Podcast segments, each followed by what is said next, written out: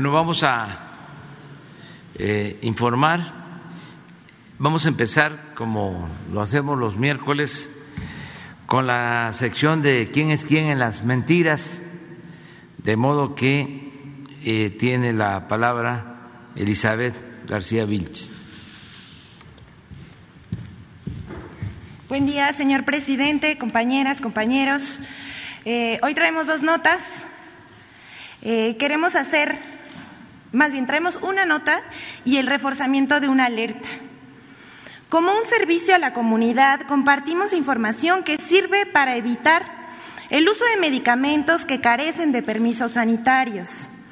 El 8 de diciembre, la Comisión Federal para la Protección contra Riesgos Sanitarios alertó que el fármaco llamado pantoprazol, utilizado para el reflujo, carece de licencia sanitaria y aviso de funcionamiento, por lo que se recomienda suspender su uso de inmediato y acudir al médico. Este fármaco es elaborado por un laboratorio fantasma llamado Medcena, por lo que se procedió a ilegalizar cualquier medicamento de esta empresa. Para que tengan cuidado y suspendan de inmediato el uso de pantoprazol. Siguiente, por favor. Es falso que CONACIT se niega a dialogar con los estudiantes del CIDE. Múltiples medios como Reforma, El Universal, Animal Político, La Silla Rota o Milenio han difundido que el CONACIT se niega a dialogar con la comunidad estudiantil e incluso que los estudiantes han sido plantados cinco veces y hasta comparan con el movimiento estudiantil de 1968. Esto es completamente falso. La directora general de CONACIT ha mediado en el conflicto interno del CIDE y ha insistido en el diálogo con los estudiantes. La primera reunión fue un éxito. El 7 de diciembre se llevó a cabo una reunión virtual entre la directora general del CONACIT y más de 40 estudiantes. Dialogaron de manera directa durante casi cuatro horas. Los estudiantes invitaron a la directora general a reunirse de nuevo, de manera presencial, el 10 de diciembre en el CIDE. La idea era instalar el diálogo y abrir la escuela tomada desde el 29 de noviembre. Pues pusieron, pusieron como condición que la titular del CONACIT firmara una carta de no represalias, que ella les envió firmada el 9 de diciembre. Los voceros de los estudiantes cancelaron la segunda reunión acordada en el CIDE. La comisión de estudiantes no acudió a la reunión preparatoria y sin previo aviso se trasladaron al CONACIT y montaron una mesa en la vía pública. El sábado 15, la directora general del CONACIT volvió a hacer un tercer llamado al diálogo con los estudiantes. Les propuso reunirse el lunes 17 en el CIDE. Los voceros de los estudiantes condicionaron esta reunión a la firma de la renuncia del director general del CIDE, lo cual rompe el principio de confianza de un diálogo incondicional. De nuevo, sin previo aviso y de manera unilateral, establecieron una mesa del diálogo distinta eh, al, CIDE. El CONACID ha insistido en estar dispuesto a intermediar y coadyuvar de manera directa a la atención de las demandas de los estudiantes del CIDE. Y bueno, hasta aquí la información. Solamente queremos dejarles una reflexión.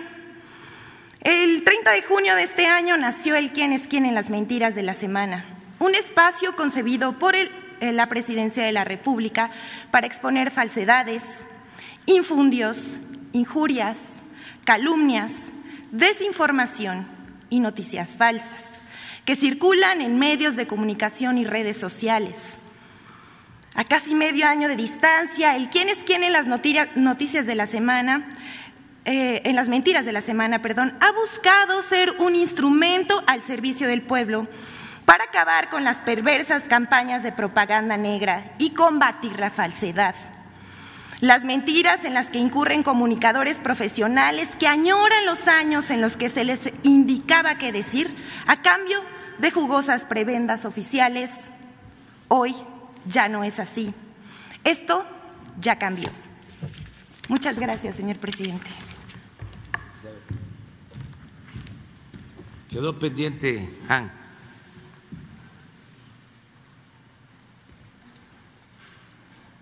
Veo una compañera. Dos, tres, cuatro, cinco. Ahí. Sí.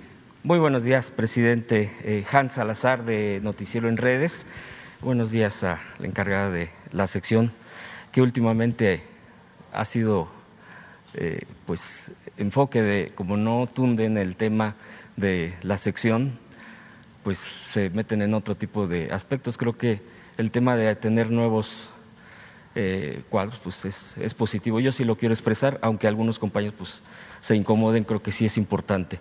Eh, presidente, yo quisiera preguntar primeramente eh, el, eh, el, punto a propósito de lo que se ha publicado con la Sierra de San Miguelito en el área natural protegida. Se, se, abordó la problemática también aquí de otra área natural protegida federal decretada por el general Lázaro Cárdenas al Parque Nacional Los Remedios, aquí en el Valle de México. Uno de los pocos pulmones que tenemos en el Valle. A ocho eh, décadas de existencia ha perdido más de 80% de su territorio y además se encuentra en varios sitios históricos adyacentes.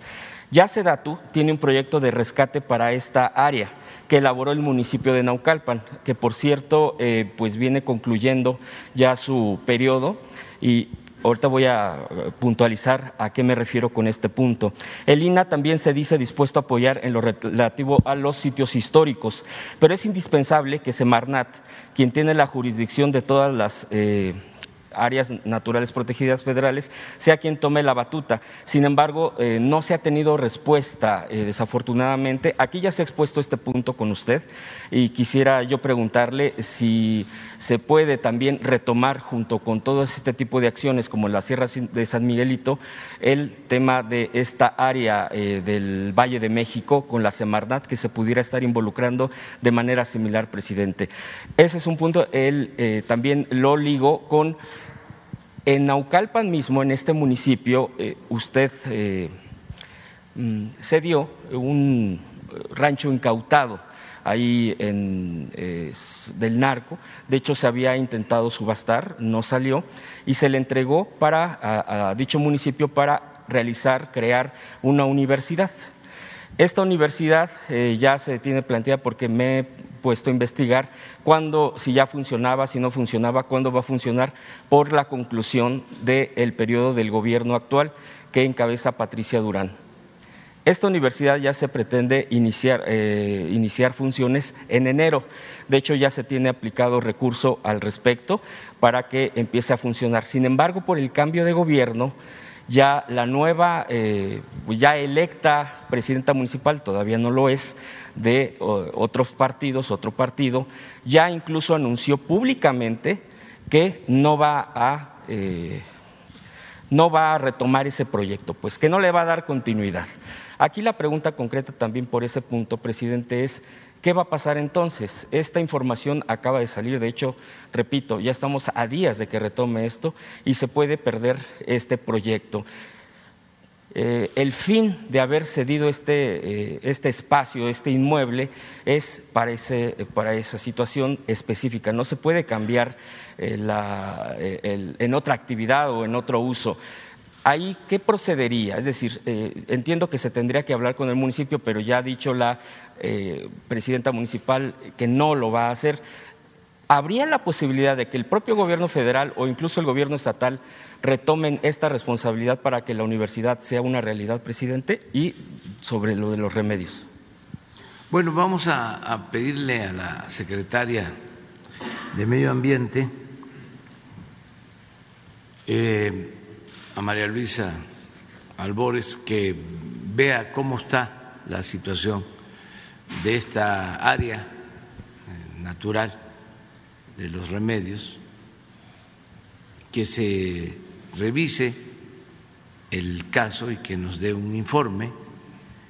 Lo que ayer se dio a conocer es de que ya se eh, publicó el decreto para convertir en área natural protegida la Sierra de San Miguelito. Esto es en San Luis Potosí. Lo que tú estás planteando es en Naucalpan. Así es. Sí, del Estado de México. Vamos a, pedirle a María Luisa que nos presente un informe acerca de lo del terreno para la escuela. Pues vamos a, a solicitarle a la Secretaría de Educación Pública,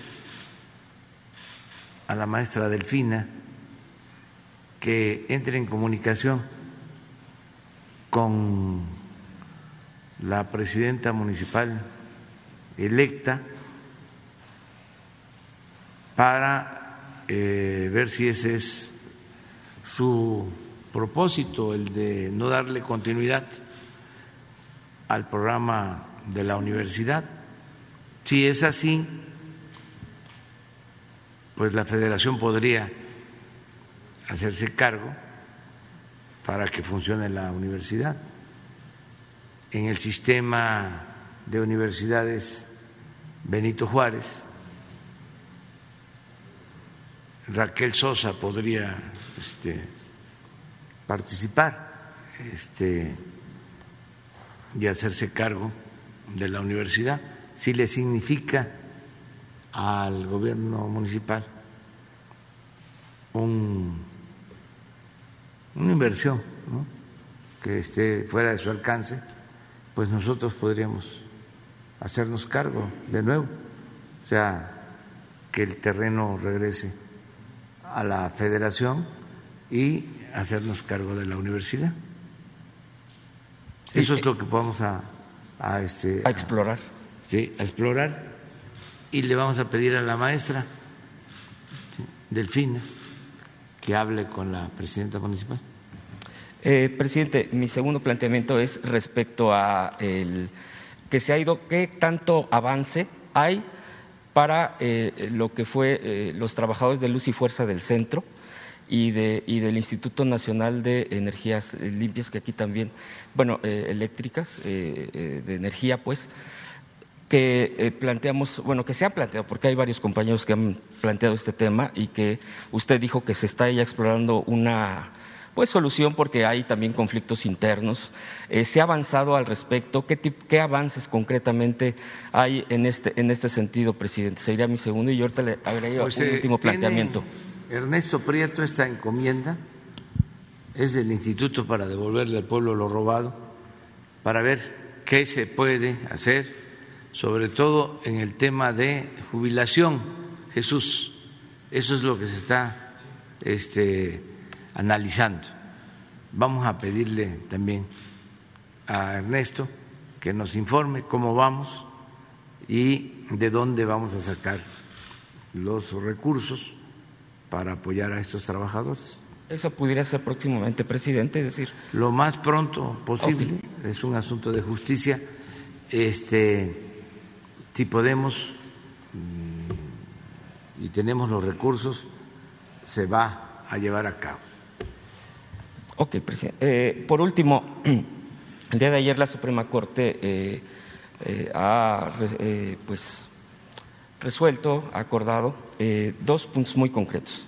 Uno, el INE acudió a la Suprema Corte por el tema del recorte presupuestal, porque no han estado conformes, tampoco ha habido pues una situación de otra alternativa que ellos pongan, pero la Suprema Corte ya Ah, bueno, señala el acuerdo del ministro Franco que es improcedente la suspensión respecto a que el INE no tenga que hacer ajustes a su presupuesto, como se prevé en el artículo cuarto transitorio del decreto por el cual se expidió la Ley Federal de Revocación de Mandato así como que se exima al instituto y a su personal de las sanciones administrativas, penales o de diversa índole a que hubiera lugar. Esto quiere decir que eh, tienen por forzosa obligación realizar esto, independientemente de que ellos digan que no tienen dinero. Eh, aquí, eh, ¿usted cómo lee esto? Es decir, se promueve esta austeridad que desde un principio usted ha impulsado desde el propio gobierno federal.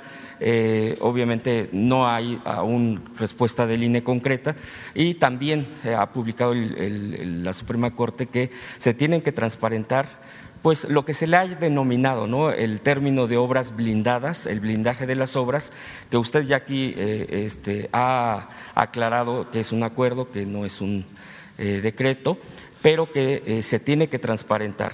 No, por así entendido, no se refiere a que pues eh, haga, haya algún otro cambio, es decir, el tema de los amparos, que es precisamente por la que también se ha dado este tipo de acuerdo, pero dice se tiene que transparentar, se tiene que eh, proceder al respecto porque el INAI eh, se inconformó al respecto. También quisiera yo preguntarle qué reacción tiene usted ante esta, ante esta postura de la Suprema Corte.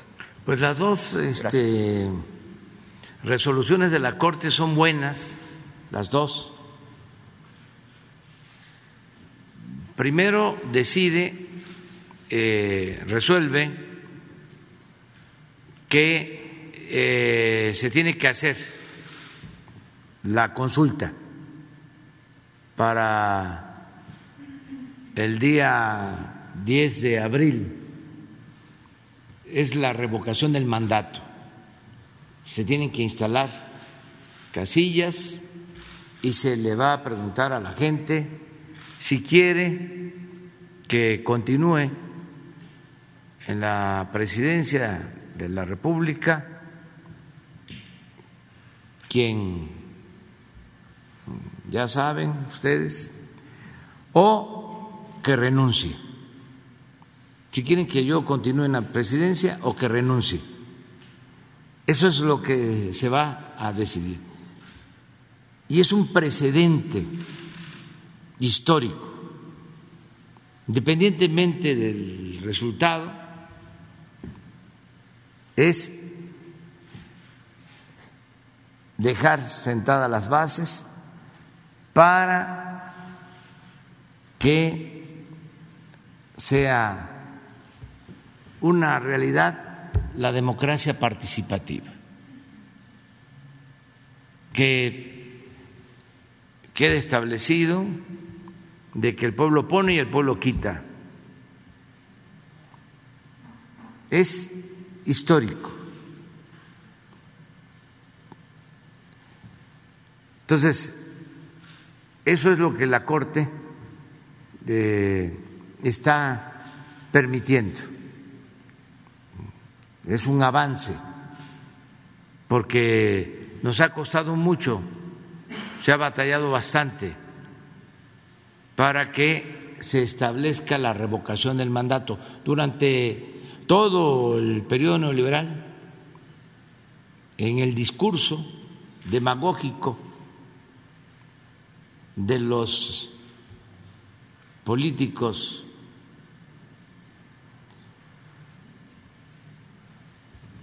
y de los intelectuales orgánicos, siempre se habló de la democracia participativa. Puede ser que hasta se haya ofrecido en campaña consulta, plebiscito, referéndum, revocación del mandato, pero era, para decirlo coloquialmente, puro choro, mareador. es hasta ahora que se reforma la Constitución y se permite llevar a cabo la revocación del mandato para que cualquiera que esté en la presidencia, si no actúa bien a mitad de su mandato, tiene que someterse, si así eh, lo quieren los ciudadanos, se tiene que someter a una consulta. Y si está mal, para afuera. Entonces, el que se haya logrado esto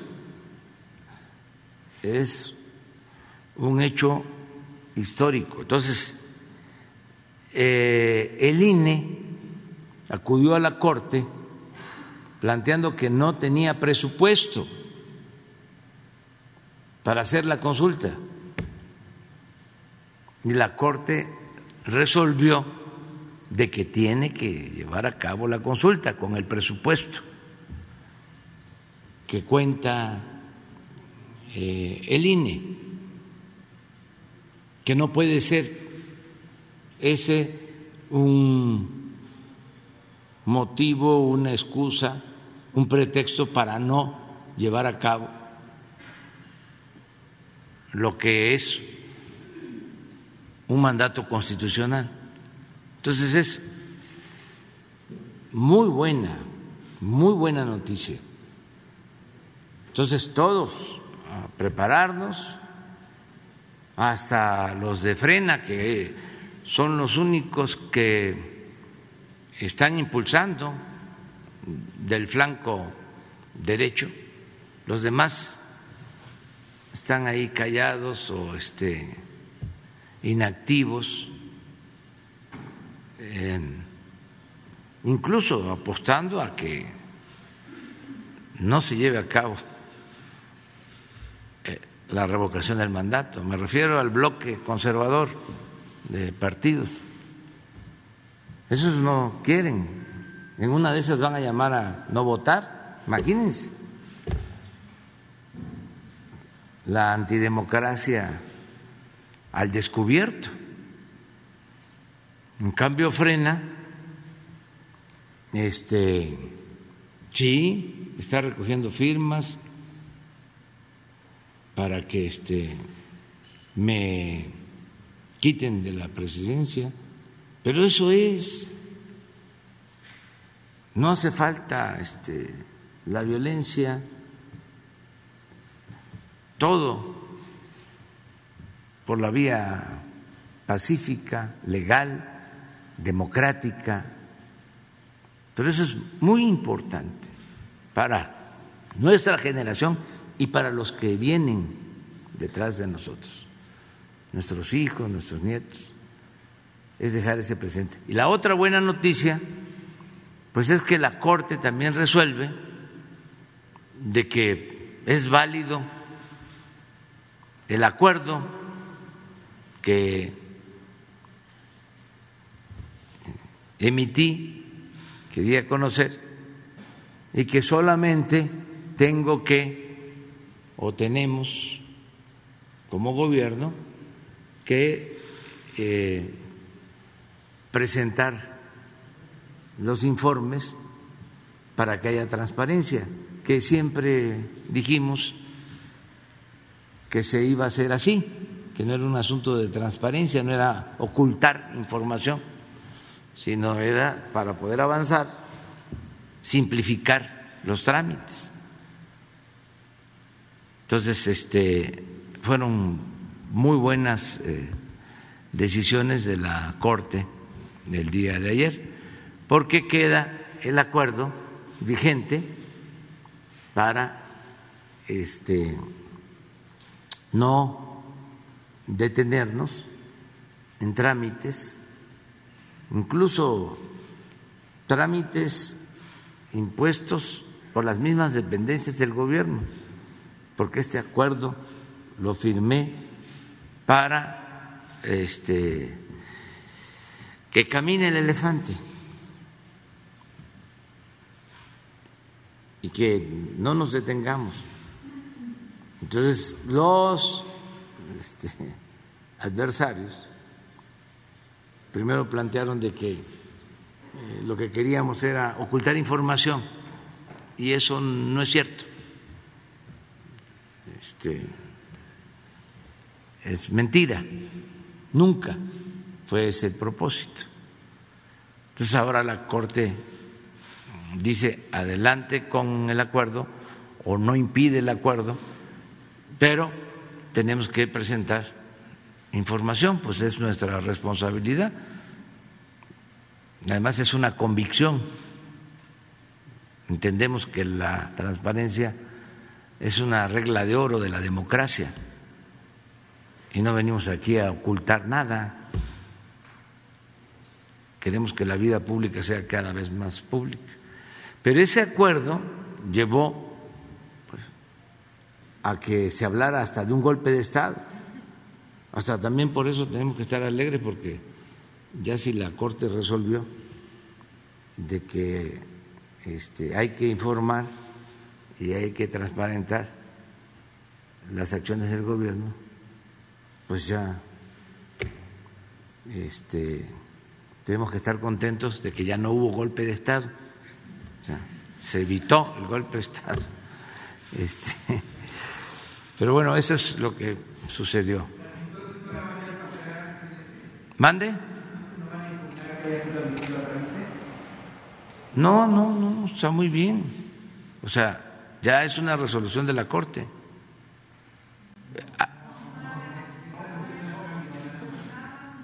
¿Cómo no entiendo?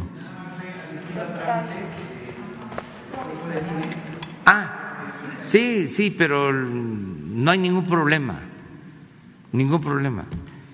Este, es que eh, últimamente, eh, ya lo hemos dicho aquí, eh, están magnificando las cosas en la desesperación. Todos los que se dedicaban a aplaudirle al régimen, simulando de que eran opositores o que eran independientes o que eran de la sociedad civil, están quedando eh, al descubierto. Se están quitando la máscara. Ayer veía yo a una eh, joven que decía, bueno, no sé si sea joven, pero ya, para mí todos son jóvenes, este, decía eh, la foto de, se llama el perfil, ¿no? Eh, lo que ponen para, para identificarse en el Face, su foto de perfil, ¿sí? Dice, eh, es cuando este, se inició una marcha de Cecilia de Morelos a la ciudad Qué este, eh, engaño tan grande, ¿no? O sea, ¿cómo me equivoqué? Y eh, hay otro, búsquenlo, de un Mendieta, que dice, él, él eh, es este creo que nacido en España. Sí, dice, cuando llegué a México, es interesante, porque esto muestra cómo están cambiando las cosas. Pero, recapitulando, la señora Dresser dice, golpe de Estado, ¿no? con el acuerdo este. Eh, luego, mire, cuando llegué a México, en pleno gobierno de Enrique Peña Nieto, compraba la revista Proceso, leía con interés a Sergio Aguayo él dijo que lo del CIDE era como el 68 y admiraba la fuerza de Javier Sicilia. ¿Cómo han pasado los años, las vueltas que da la vida? Cantaba la española más mexicana, Rocío Durcal, ¿no? que es bellísima esa canción. Pero bueno, esto es lo que está sucediendo. Este golpe de Estado, dice la señora Dresser, este, el 68, Díaz Ordaz, Aguayo y otros, y ya Cecilia se pasó. Hitler, imagínense eso, por la concentración, este, por el meeting que hicimos. ¿Cuántas veces nos hemos reunido en el Zócalo? Pues yo creo que podemos este, llegar ya a 100 veces. Y antes no éramos este, Hitler, es hasta ahora, por reunirnos en el Zócalo. Pero es eh, su desesperación, coraje, odio. Ojalá y recapaciten. En el caso de Cecilia, este, cuando participaba más, recuerdo que hubo un encuentro en Chapultepec y éramos candidatos y a todos besaba. O sea, como una muestra pues de, de, hermandad, de fraternidad. Yo desde entonces lo sentí falso. Entonces me quiso besar y dije, no, no, no, lo, lo aguanté. A mí no me besó. Yo, ¿quiénes eran los candidatos? Besó a Manlio, besó a, a Josefina a Peña y no me equivoqué. Pero es esa política, pues, del viejo régimen de simulación. Entonces tenemos que celebrar que todo esto está cambiando y ni modo ofrecemos disculpas por las molestias que ocasiona la transformación, pero esto es por el bien de todos y más por el bien de las nuevas generaciones. No se puede este, mantener un sistema político sostenido en la simulación, en la demagogia, en la mentira, en este, el zigzagueo.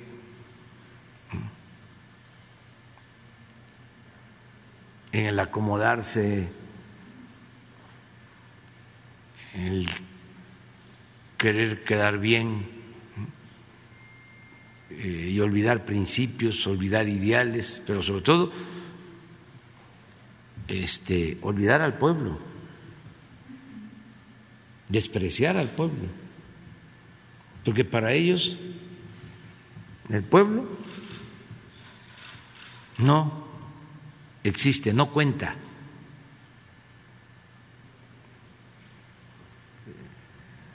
No eh, le tienen afecto, cariño, ni respeto.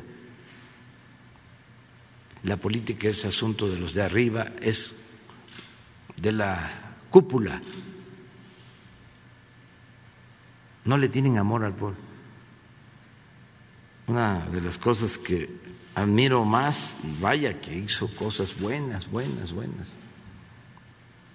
Fue un presidente patriota, pero de lo que más le admiro al presidente Cárdenas era el profundo amor que le tenía al pueblo. Sincero amor al pueblo. lo demostró todo el tiempo. Un gran respeto para escuchar a la gente más humilde, más pobre, sentarse a comer con ellos, vivir en las comunidades, allá en la Mixteca. Cuando iba yo a la Mixteca me decían, ¿por qué viene nada más dos horas, tres horas? Digo, ah, porque tengo que ir a otros pueblos, tengo que hacer cuatro o cinco actos diarios. No, si aquí el general venía y se quedaba una semana y se bañaba en el río. Usted nada más viene dos horas. este, pero, eso es, ¿no? Entonces, todos ellos, eh, pura academia, pura teoría, sin práctica.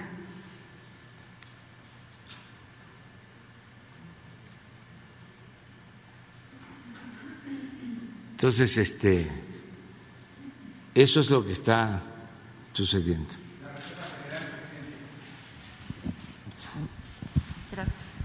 Buenos días, presidente Judith Sánchez Reyes, corresponsal de imagen del Golfo de Veracruz. Eh, en el sur de, Veracruz hemos constatado, mediante los anuncios que se han hecho y de un mayor movimiento económico, la gradual reactivación a través de las inversiones en los complejos petroquímicos de la Cangrejera, Morelos y Pajaritos. Sin embargo, existen representantes de sindicatos afiliados al Consejo Autónomo de Trabajadores y Empleados de México, el CATEM, y la CTM, quienes al momento de identificar a una empresa contratista que empieza a laborar o que empieza a introducir equipo, maquinaria, insumos y demás, de inmediato abordan a los trabajadores para imponerles condiciones que van desde una cuota mensual en efectivo de manera onerosa a contratar eh, trabajadores exclusivamente de su sindicato con sueldos y prestaciones pues que están fuera de la normatividad y de la realidad laboral. Eh, los amenazan con, eh, si no aceptan estas condiciones, les, les, impedirán el ingreso al personal justamente a estos complejos ya referidos, acción que realizan todos los días sin que nadie intervenga.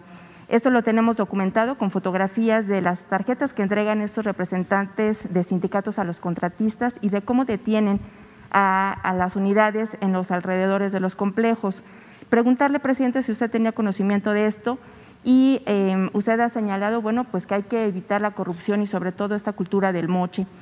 ¿Qué acciones eh, concretas se puede realizar eh, desde el Gobierno federal, ya sea a través de la Secretaría del Trabajo, de Pemex, de incluso de la propia Fiscalía General de la República, pues para evitar este tipo de extorsiones que además de bueno de que impactan el asunto laboral, pues también em, demoran el avance de las obras de rehabilitación y sobre todo pues desalientan las inversiones en el sur de Veracruz.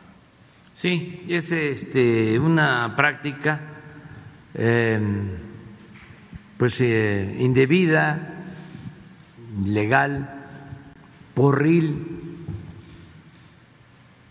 que tiene que ver con los sindicatos charros,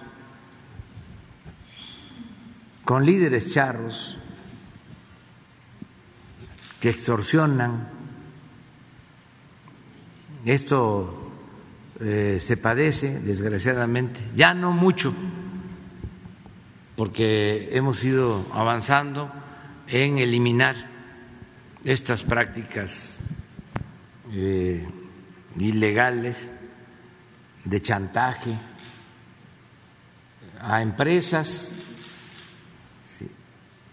y a los mismos trabajadores. Se pelean entre sindicatos los contratos o este ponen condiciones a las empresas constructoras, me tienes que este, dar tanto. O este, yo te vendo la grava aunque no sea de la calidad que se necesita. Eso, en efecto, lo enfrentamos allá en el istmo, en la construcción de el trasísmico.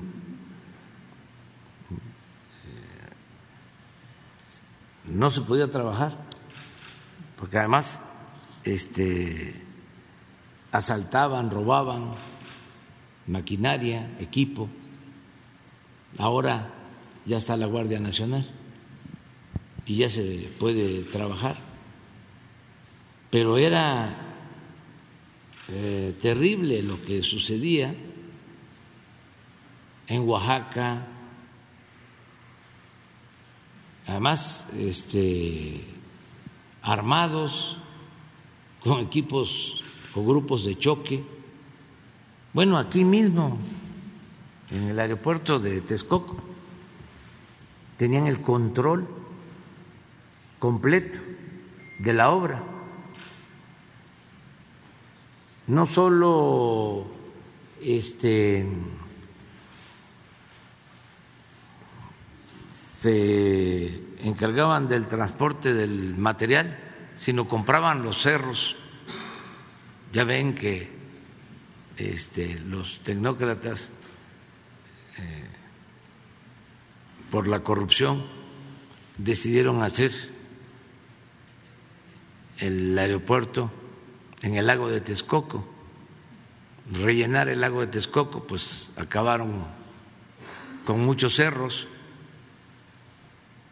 y al final de cuentas este, se siguió hundiendo, está inundado. Ahora ya no, pero la temporada de lluvia se inundó todo. Y era pues un barril sin fondo porque estos sindicatos eh, tenían los contratos para acarrear el material y ya no era nada más el acarreo del material, sino la venta también del material. Compraban los cerros y ellos vendían también el material. Y si este, no se les eh, garantizaba el que se les comprara el material y lo trasladaran, lo, lo transportaran, pues paraban la obra. Todo eso lo enfrentamos con el nuevo aeropuerto y se terminó, afortunadamente. ¿Y en los complejos petroquímicos se están tomando cartas en el asunto? Sí, lo mismo, estamos este, pendientes y no vamos a tolerar eh, ese tipo de este, actitudes, porque son completamente ilegales. En Dos Bocas pasó algo parecido. ¿Se acuerdan que se habló de que había habido un muerto y que entró la policía? Y era algo así. Afortunadamente ya se resolvió sin ceder. Es decir, sin este, dejarnos chantajear. Y lo mismo estamos recomendándole a las empresas, que denuncien. ¿Ustedes las apoyarán? Sí, y no hay eh, sindicato favorito. Nada de que son sindicatos protegidos. Ya pasó ese tiempo de que los sindicatos eran del gobierno, para decirlo con claridad, porque si hablamos del Estado a veces no se entiende cuál es la diferencia entre Estado y gobierno, pero bueno, lo que más este, es comprensible es el que se tenían sindicatos del gobierno, los líderes los apoyaba el gobierno porque era un gobierno corporativo el que existía. Nosotros somos respetuosos de la vida sindical, este, son los trabajadores los que deben de elegir a sus representantes. Acaban de pasar las elecciones del sindicato petrolero. Eh, 36 secciones. Y la oposición, vamos a decir, ganó seis. Pero antes no ganaban ni una sola sección. Y hubiesen ganado más. Bueno, yo no debo estar dando consejos. Si se hubiesen unido, pero se dividieron. Y lo que sí le doy un consejo a todos los que luchan por la democracia, eso sí, no solo en los sindicatos, sino en todos los ámbitos de la vida pública, desde que no hay que rendirse,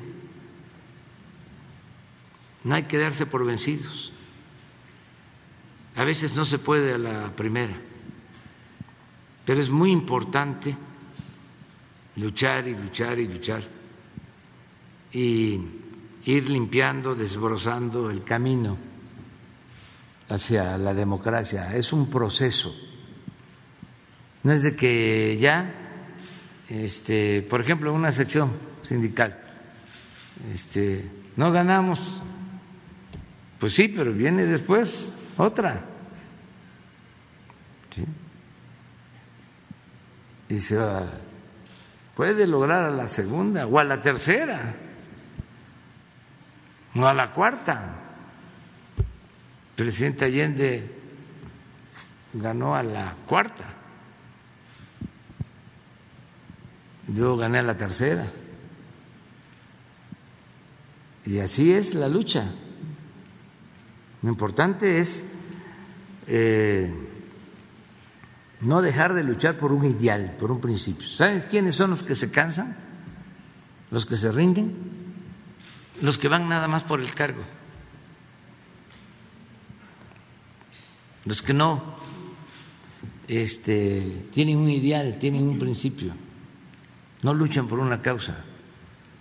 Esos ya este, le invertí, ya este, trabajé fui a pueblos que nunca había ido, tuve que este, convivir con este, la gente, ya no gané, ya no voy a seguir en eso. No, mejor a otra cosa.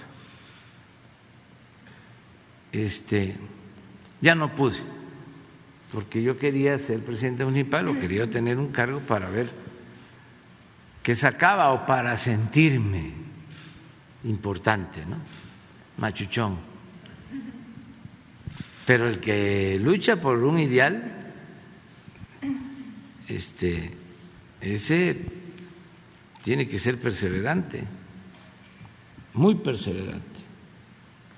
Bien, presidente, eh, aquí le hemos traído a colación el tema del derrame petrolero de Vitrich Petroleum en el 2010 en costas mexicanas y de las acciones que han emprendido los principales líderes de pescadores en el Golfo de México, como la denuncia ante la Fiscalía General de la República en contra del exsecretario de Relaciones Exteriores, Luis Videgaray, el ex, el ex embajador de México en Estados Unidos, Jerónimo Gutiérrez, y el representante de esta empresa, William Noble. Los dos primeros eh, señalados de haber aceptado un convenio de exoneración eh, con esta empresa a través del abogado eh, Noble a cambio de 25 millones de dólares, causando, pues, por supuesto, un grave daño al patrimonio ambiental del país y la forma de vida de estos productores del mar y sus familias. Preguntarle, presidente, eh, si usted tiene conocimiento del avance de este caso, del avance de esta denuncia ante la Fiscalía General de la República y si sabe el motivo del por qué no han sido llamados a declarar estas personas eh, señaladas sobre todo el, el ex embajador de México en Estados Unidos, Jerónimo Gutiérrez, y si el gobierno federal ya ha podido identificar el destino final de ese dinero que se entregó al gobierno de México en su momento. Hay una investigación, la vez pasada que lo planteaste, alguien hizo ya este, una investigación a ver si se tiene y lo que corresponde a la fiscalía, pues ellos tienen que informar, ¿no?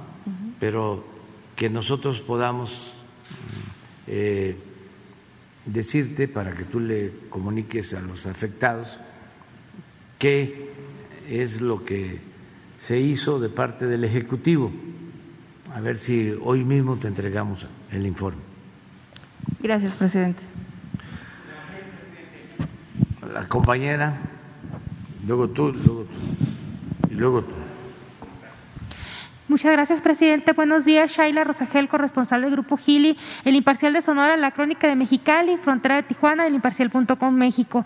Buenos días.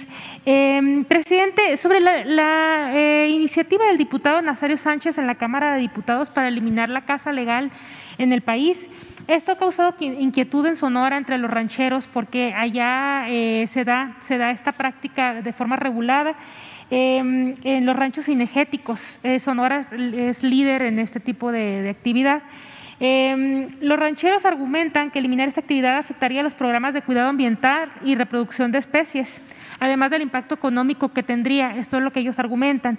Pero le quiero preguntar, ¿qué opina usted sobre esta iniciativa, presidente? Pues no la conozco y este hay que esperar a que mm, se dé a conocer y se debata en la Cámara y en, este, en ese momento opino. ¿no? Este, no tengo elementos y, y la verdad ya están por entrar en receso, ya en las cámaras, o sea, hasta el año próximo, y no quiero dar una opinión sobre eso hasta que este, tenga yo más elementos. Sí, ya se está debatiendo. Muchas gracias, presidente. En un segundo, eh, en una segunda pregunta, eh, preguntarle sobre los resultados de la estrategia de seguridad en Sonora, porque la, la violencia sigue pues sigue imparable por allá. Eh, Cajeme se reportan más de 650 homicidios en lo que va del año y ayer hubo cuatro asesinatos, entre ellos eh, una mujer. Entonces, preguntarle que, cómo va esta estrategia, qué, qué resultados le han compartido. Pues estamos este, atendiendo eh, el problema de la violencia en Sonora, como en otros estados. Lamentablemente hay nueve estados donde eh, hay más violencia y eh, homicidios. Y entre esos nueve estados está Sonora y estamos este, llevando a cabo ahí un trabajo este, especial. Hoy en la mañana, o sea, temprano, después de la reunión de seguridad, me informó el almirante Ojeda que va para allá, a Cajeme precisamente tienen reunión con el gobernador este, por los hechos violentos recientes en Guaymas. Va este, al sur de Sonora y vamos a continuar. Yo voy a regresar. Este, de los nueve estados visitamos ocho, nos quedó Sonora porque acabamos de estar, pero yo creo que para enero estoy allá, sobre eh, este tema en particular. ¿En enero estaría en Cajeme o estaría en Hermosillo? Eh, voy a ir a una gira a Sonora para enero, ya lo puedo adelantar. Muy bien, eh, presidente. Y ya preguntarle por último, fíjese que en Baja California eh, se está comentando eh, que el exgobernador Bonilla va a ser integrado a su gabinete como subsecretario de Gobernación. Incluso ayer la alcaldesa de Tijuana hizo una felicitación en Facebook sobre este cargo que ocuparía. Entonces, preguntarle a usted si está considerado el exgobernador para este cargo en su gabinete, cuándo se daría a conocer o si es para otro cargo. ¿Qué nos podría comentar? Bueno, vamos a esperarnos. Vamos a esperar. Jaime Bonilla eh, ha ayudado mucho al movimiento democrático en Baja California y él es senador con licencia. Tiene esa opción y puede también ayudarnos en el gobierno federal, pero eh, está tomándose su tiempo y vamos a ver hacia adelante.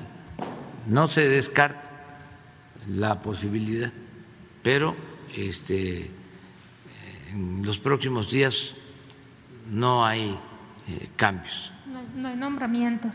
Eh, nada más para puntualizar, ¿la gira que haría a Sonora será por la cuestión de seguridad o también verá otros temas como los series o no sé Otros temas, o sea, voy a aprovechar para lo de seguridad y eh, quiero ir eh, con los series y quiero ir también a la sierra, a las comunidades de la sierra ese es el propósito que tengo. Me invitaron a ir a Nacosari, va a ser después porque acabo de estar hace relativamente poco en Cananea, pero quiero ir a los a ver a los seres y este a Yécora por allá este y eh, a Guaymas por lo de la violencia. A ver. Muy buenos días, presidente. Muy buenos días a todos. Mi nombre es Miguel Velázquez, soy reportero del periódico Publimetro y eh, le quiero realizar la siguiente, el siguiente planteamiento, presidente. La semana pasada ocurrió el lamentable y trágico hecho eh, de Chapa de Corzo, en Chiapas, donde al menos 55 migrantes perdieron la vida y un centenar resultaron heridos. Y quiero hablar de algo relacionado con esto, presidente. Esta tragedia sacó a flote un grave problema que existe en nuestras carreteras, que son los accidentes de tránsito que involucran a tráileres y a camiones, autobuses, etcétera. Eh, presidente, en este sentido, eh, pues este tema de los accidentes no debe quedar como un accidente más y ya. Eh, con bastante frecuencia vemos y escuchamos videos de cómo en estos choques pues mueren decenas de personas que, bueno, son inocentes en todo sentido. En este sentido, presidente, Publimetro realizó una investigación donde los conductores nos explicaron eh, algunos puntos, por ejemplo, que deben trabajar durante eh, pues largos periodos, a veces hasta de 48 horas manejando, y que en este sentido algunos manteniendo el anonimato nos dijeron que han llegado a consumir sustancias, eh, pues algunas medicinas controladas y algunas pues drogas ilegales eh, totalmente para aguantar estas largas jornadas de trabajo. También denunciaron que muchos de estos este, autobuses o muchos de estos trailers pues ya pasaron su vida útil y son unidades obsoletas y aún así pues los tienen en circulación. Presidente, eh, pues además de las condiciones laborales de los conductores, también es un tema eh, de la infraestructura de las carreteras, el Estado, las señalizaciones de las mismas y por supuesto, pues también un tema de seguridad, pues desde la vigilancia de los límites de velocidad, pero pues también el crimen, el uso que el crimen organizado le da a estos vehículos, porque pues no es la primera vez que decenas o incluso cientos de personas, migrantes en, algunos casos, pues mueren en las cajas de estos tráileres. Presidente, yo quiero preguntarle desde el gobierno federal qué se está haciendo para atender este problema y también preguntarle, presidente, qué falta por hacer o qué acciones a lo mejor hay que corregir eh, para atender esta situación. Bueno, estamos este, cuidando a los migrantes para que no se sufran estos lamentables accidentes, se están deteniendo camiones, trailers.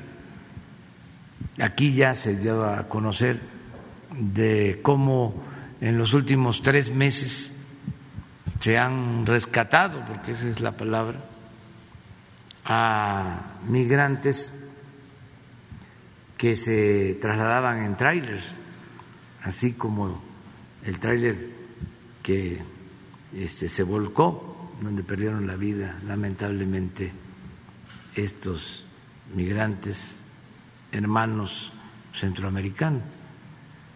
Este, estamos constantemente. Eh, no sé si puedan eh, sacar las imágenes de cómo se rescató primero a 600 y luego a 200 y estos los últimos eh, los últimos tiempos em, en este caso pues eh, no pasó por ningún retén contrario a lo que dijeron de manera irresponsable pero ya ni este quejarse es bueno. No, yo creo que sí, hay que quejarse siempre. Este, el Reforma, el Universal, todos estos pasquines que eh, sostuvieron de que este tráiler que se volcó no pasó no, al contrario, que pasó por varios retenes este, de migración y de la Guardia Nacional, y no fue cierto. Pero no vamos aquí a estar este, todos los días, si es una vez a la semana nada más, este, contestando mentiras, porque este, sí estamos haciendo lo que nos corresponde, tanto la Guardia Nacional como Migración, cuidando.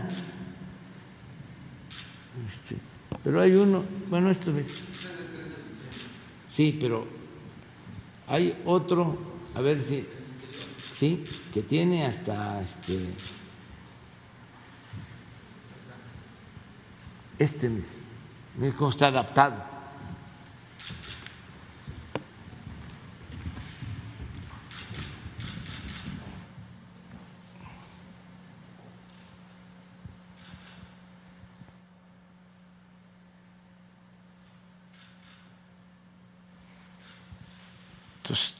todo esto lo hemos hecho. Y hay otro, donde son dos cajas antes.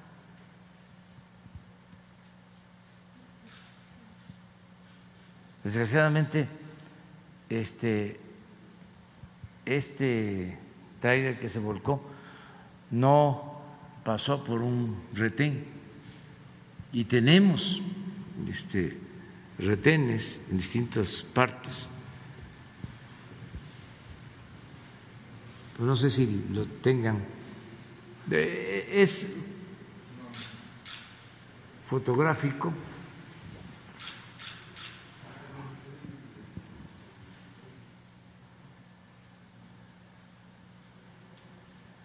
Y se está haciendo la investigación por tu pregunta, ¿sí? Eh, a los dueños. Está eh, presentada la denuncia Además, eh, se sigue de oficio, es un asunto penal y la Fiscalía atrajo el caso. Esto, mira.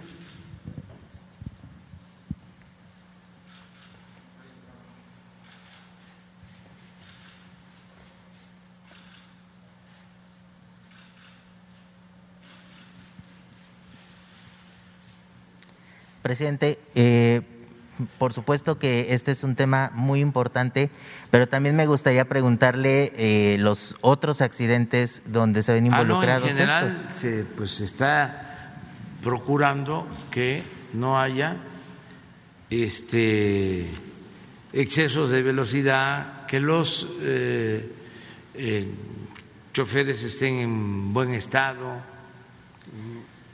¿Se, Este, estarían realizando auditorías a las empresas sí, para aquí conocer se han su hecho capacidad? denuncias sobre eso y se está actuando. Incluso se hizo una denuncia sobre el cambio del personal de la Secretaría de Comunicaciones y Transporte que tiene esa responsabilidad mm, de estar eh, verificando la situación de los choferes. Estamos haciendo todo lo que corresponde. Y, por ejemplo, en el caso de la Secretaría del Trabajo, ¿está revisando eh, pues la capacitación y, y las condiciones laborales de, de los conductores? Porque, como le comentaba, muchos nos mencionan que tienen que aventarse jornadas eh, muy extensas manejando y, bueno, el cansancio y además los, Pues, lo que este, utilizan para si combatir el se cansancio. presentan las denuncias, eh, se hace la investigación y se actúa. La diferencia ahora con los otros gobiernos es de que no hay influyentismo, no hay impunidad para nadie. Antes, cuando el Reforma se dedicaba a obedecer y a callar, como los vasallos, había impunidad. Entonces, todo era influyentismo. Ahora no. Ahora se castiga a quienes eh, cometen un delito, se castiga a corruptos y no solo a funcionarios menores. No se permite la corrupción arriba. Ya no está Salinas gobernando México, que fue el que este, eh, apoyó al Reforma y por eso el Reforma apoya a Salinas. Ya ni siquiera está el salinismo como política que se mantuvo durante mucho tiempo. Se fue Salinas, pero quedó el salinismo. Ya no, ya no existe eso. Entonces estamos haciendo todos un esfuerzo, todos los servidores públicos, para cumplir con nuestra responsabilidad. Pre- Presidente, y en este sentido, eh, ¿podría eh, presentarse en este, en este espacio un informe específicamente sobre estas acciones que Sí. se están realizando? Porque cuando comentábamos el tema, eh, y como en algunos otros temas también sucede, muchas veces nos dicen, ah, es que eso ha pasado de toda la vida, es que eso ha pasado No, no, siempre". no, no. Pero precisamente porque ya no son las cosas como antes, ya no tiene que ser. Podemos informar, podemos informar, la Secretaría de Comunicaciones puede informar sobre lo que estás planteando. y las demás secretarías involucradas, porque por ejemplo, Sí. la Guardia Nacional eh, hace un informe muy detallado de lo que está sucediendo en las carreteras, pero más allá de las cuestiones viales, ¿no? ¿Qué son las acciones que están realizando? Sí, la Guardia Nacional. El lunes próximo eh, nos corresponde eh, informar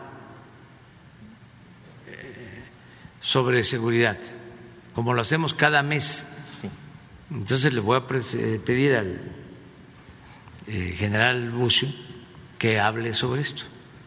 Porque la mejor manera de enfrentar la política de calumnias, sí, de distorsiones, es informando. Les voy a poner un ejemplo. No tienes este lo que publicó hoy para que vean el Universal o el Reforma, el que les guste, que es lo mismo. Pero pon el Universal.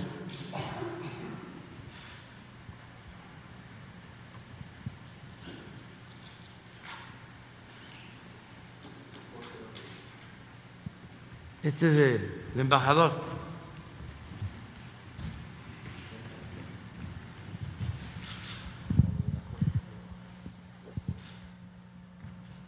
Mire, no me voy a meter con lo del embajador. Mire,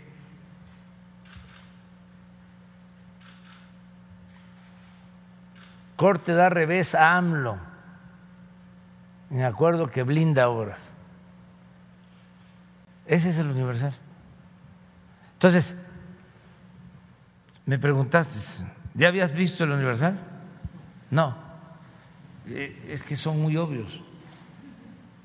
Entonces, ya aclaramos. ¿Pero qué se entiende? De que el acuerdo que presenté queda sin efecto. ¿O qué leen ustedes? Eso, ¿no? Pues no. Entonces, ¿cómo este contrarrestamos toda esta guerra de noticias falsas? Informando. Por eso es muy buena la mañanera, porque nos permite estar informando. Claro, no podemos este, todo, porque son muchísimos los medios de información, no los articulistas. De 100, 95 en contra.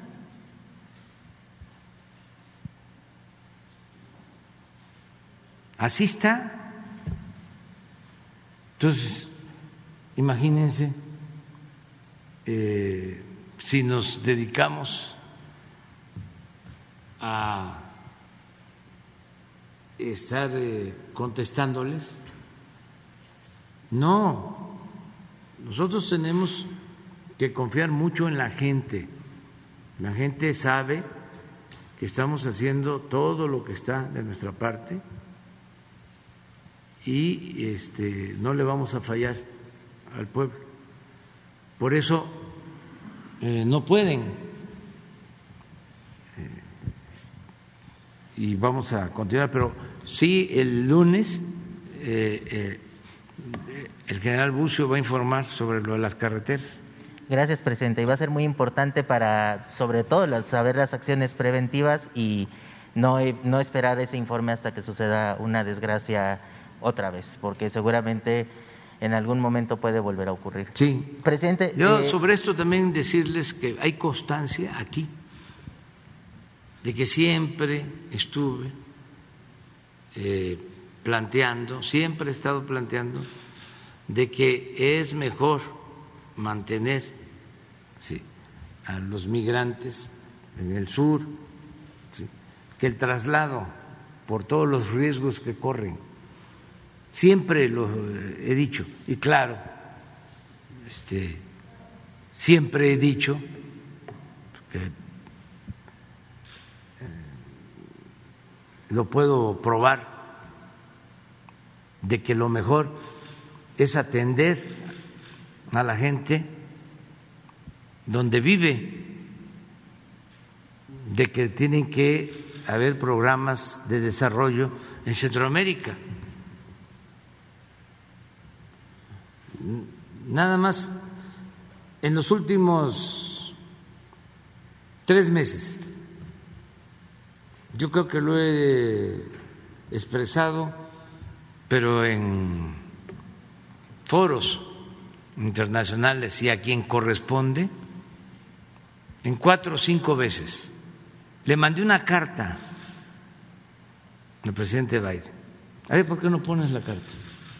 De favor donde le estoy tratando el tema de Centroamérica.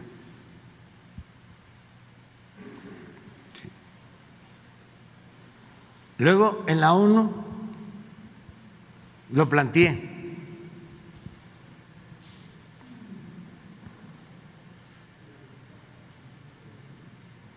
Lo planteé en Washington, en la reunión bilateral y en la trilateral. constantemente, porque eso es atender el problema de fondo. No se trata de estar este, solo eh, reteniendo, sino buscar soluciones de fondo al flujo migratorio. Y vamos a seguirlo haciendo, vamos a seguir con esa política. Sí. Eh, presidente, y, bueno, finalmente... Eh, a ver. Ah, sí. Nada más para ver si está aquí.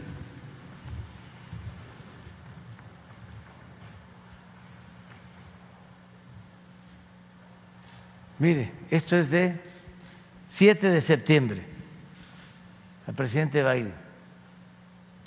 Como lo hemos comentado en otras ocasiones, el fenómeno migratorio requiere de un tratamiento del todo nuevo.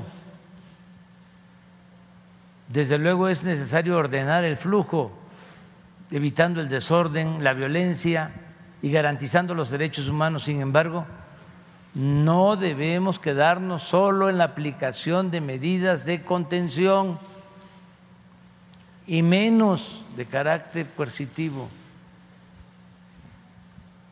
Es por ello que le planteo de nuevo, en forma respetuosa, la necesidad de actuar de inmediato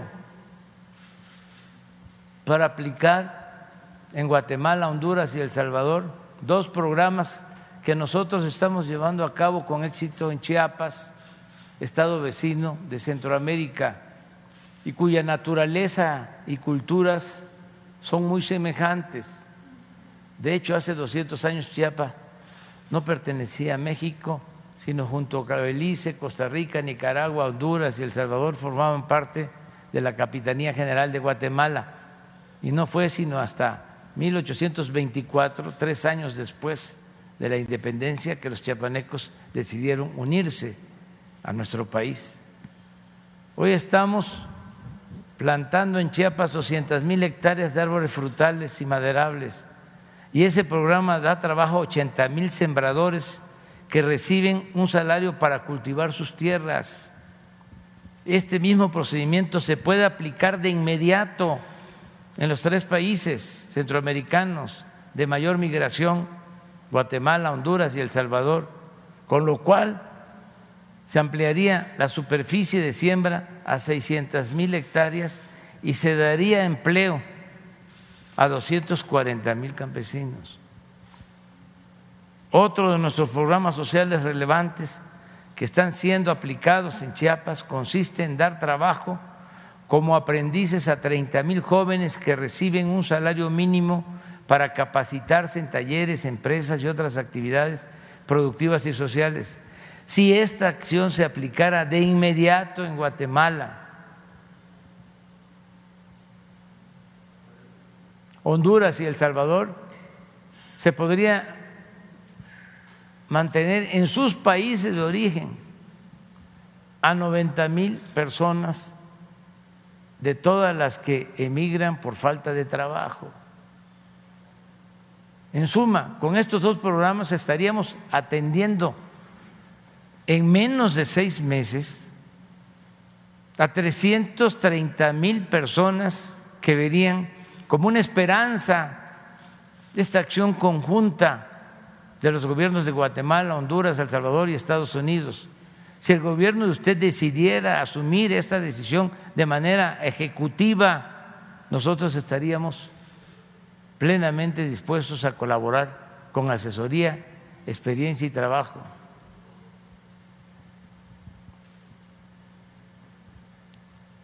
A las medidas señaladas agrego, señor presidente Biden, otra que consideramos muy eficaz, suscribir acuerdos con los inscritos en estos programas para ofrecerles en el mediano plazo, de manera ordenada y de acuerdo a la demanda, visas temporales de trabajo para Estados Unidos.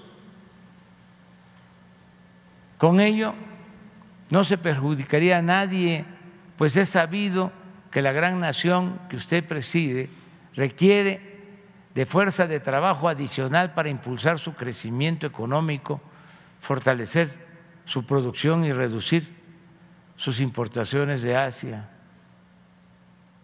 En fin, esto es septiembre, pero lo repetí eh, al señor Kerry, que vino Chiapas con nosotros. Lo volví a plantear en la, en la ONU. Lo planteé en noviembre, que fui a Washington, en la reunión bilateral con el presidente Biden y en la trilateral. Entonces, esto es lo que tenemos que este, llevar a cabo. Y eh, tengo que también decirlo por la nota del Universal, este, el embajador está ayudando, el embajador de Estados Unidos está este, apoyando, quiere él contribuir a que se busque una salida humanitaria al fenómeno migratorio. Y precisamente en ese sentido, presidente, y ya con esto termino, eh, ayer se presentó eh, Entendimiento Bicentenario, el plan que sustituye a la iniciativa de Mérida. Dos puntos rápidamente, preguntarle cuáles son sus expectativas de este plan y preguntarle del tema de migración, si ha, si ha hablado con los eh, mandatarios de las naciones centroamericanas después de este accidente y saber si, si han hablado y qué se han dicho. Muchas, muchas gracias, presidente. Sí, pues hablé con el presidente de Guatemala para eh, expresarle pues nuestro eh, pesar, nuestra tristeza y eh, le pedí que transmitiera nuestro pésame a los familiares de las víctimas y a todo el pueblo guatemalteco. Hablé con él por teléfono. Este, al día siguiente del, accidente. Y eh, la relación de las cancillerías, eh, pues han seguido siendo este, de amistad y de coordinación y de apoyo estamos eh, unidos, trabajando, son desgracias que nos duelen mucho a todos, o sea, no hay nadie que pueda decir que no siente eh, ningún dolor por este tipo de accidentes tan lamentables. Entonces, sí tenemos muy buena relación y estamos buscando y vamos a seguir. Y está también de por medio, aprovechando, lo de la iniciativa del presidente Biden para eh, que se regularice la situación de los migrantes.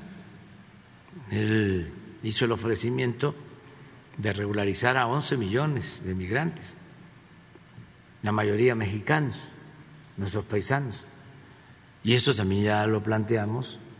Y con mucho respeto hablamos de que vamos a estar pendientes, le vamos a dar seguimiento.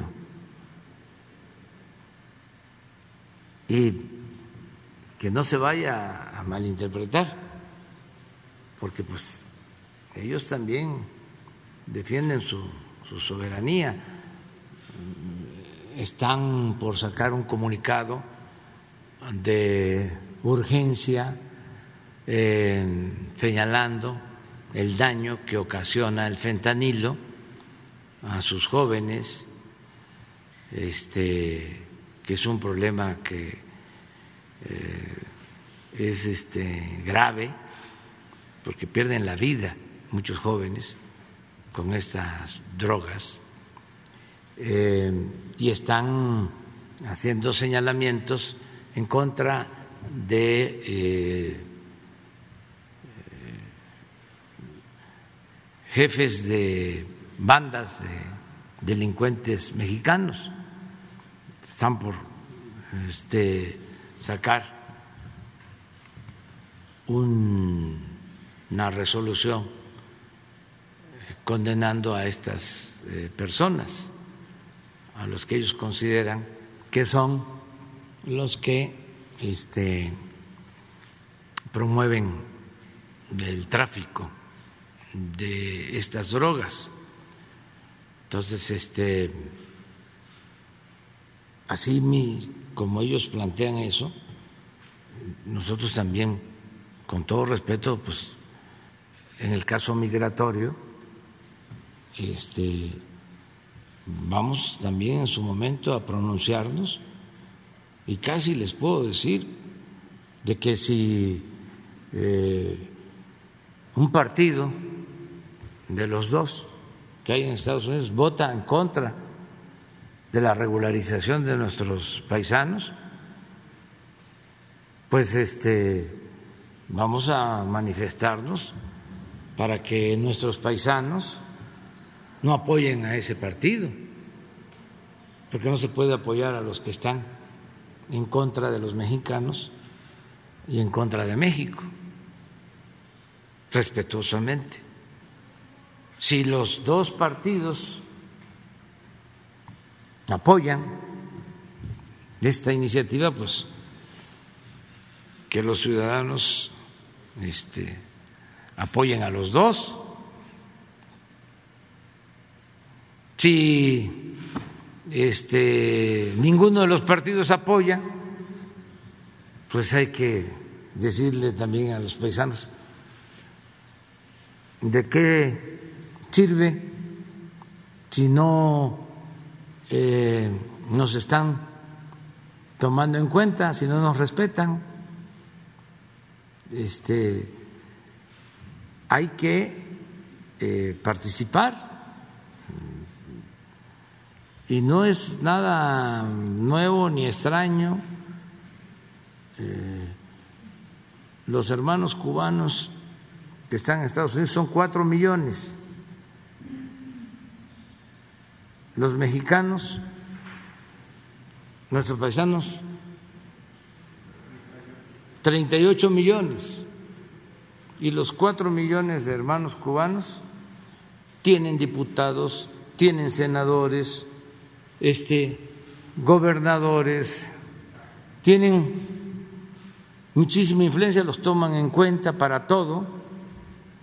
Bueno, al grado de que este, por eso mantienen bloqueada a, a Cuba, por eso mismo,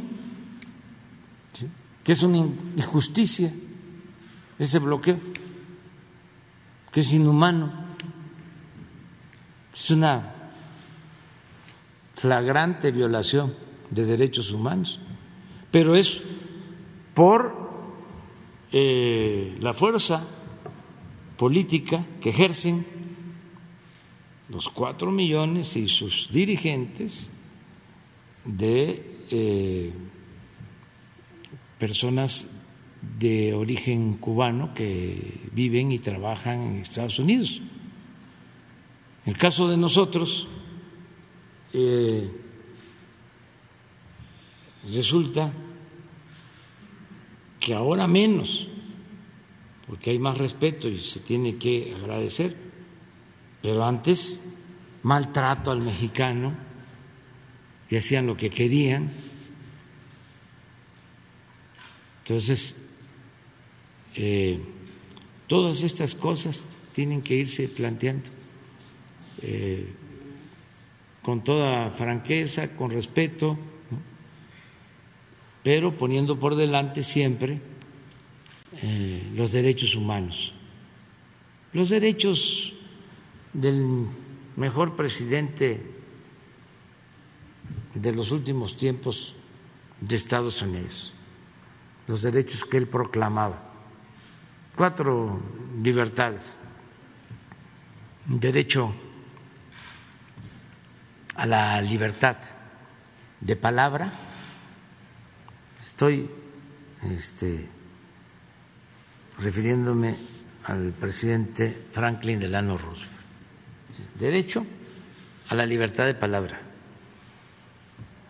Derecho a la libertad de creencia.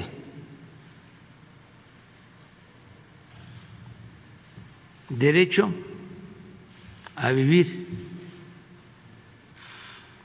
libres de temores. Y uno que es muy importante y que tiene que ver con la migración. Derecho a vivir libres de miseria. Entonces, es hacer valer esos cuatro derechos, más allá de las fronteras tiene que ver con la fraternidad universal. Entonces, el lunes el general Bucio va a informar sobre lo que tú planteas. Me tengo que ir, ¿eh? A ver, la compañera. Ya, este. Primera llamada, primera llamada. Buenos días, presidente. Muchas gracias. Meme Yamel de Damexico News y sin censura. El fin de semana, presidente, en su vigésima tercera asamblea, el PRI dijo que le había dado una patada al neoliberalismo que les fue impuesto y que se declaraban de centroizquierda. ¿Considera que eso sería una señal como de buena voluntad rumbo a la aprobación de la reforma eléctrica? Pues sería muy bueno que rectificaran, porque eh, son momentos de definiciones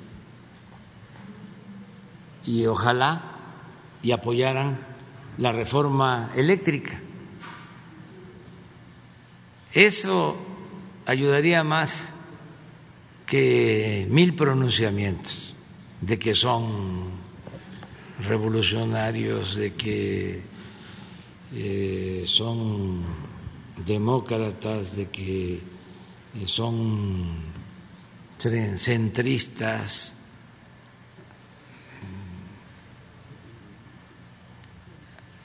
Hechos, no palabras. Y sí estamos viviendo momentos de definición. Porque en el caso de la reforma eléctrica, este, votar en contra de la reforma eléctrica es votar en contra del pensamiento y de la acción que llevó a la práctica en su momento Adolfo López Mateos del PRI, que nacionalizó la industria eléctrica. Esto ni siquiera es nacionalizar la industria eléctrica que se les está dejando a la iniciativa privada el 46% del mercado de la industria eléctrica y el 54% para el sector público, para eh, garantizar el derecho a la energía eléctrica a precios justos, porque no se puede privatizar como querían la industria eléctrica. Entonces, si ellos este, votan en contra de esta reforma, este, pues están traicionando los orígenes de ese partido, pues es traicionar a Lázaro Cárdenas, Adolfo López Mateos, es continuar este, manteniendo como jefe político y moral a Carlos Salinas de Gortari.